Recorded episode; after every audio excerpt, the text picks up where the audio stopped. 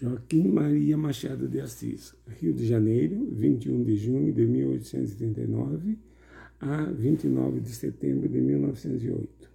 Foi um escritor brasileiro, considerado por muitos críticos o maior escritor negro de todos os tempos.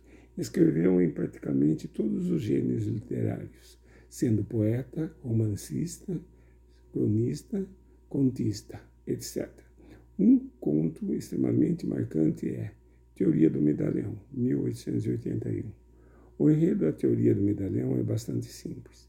No dia do aniversário de 21 anos do seu filho, o pai resolve dar o conselho ao adolescente. Por acabar de entrar na maioridade, o progenitor sente-se que deve encaminhar o destino do filho. 21 anos, algumas apólices, um diploma, podes entrar no parlamento, na magistratura, na imprensa na lavoura, na indústria, no comércio, nas letras ou nas artes. Há infinitas carreiras diante de ti. 21 anos, meu rapaz, formam apenas a primeira sílaba do nosso destino.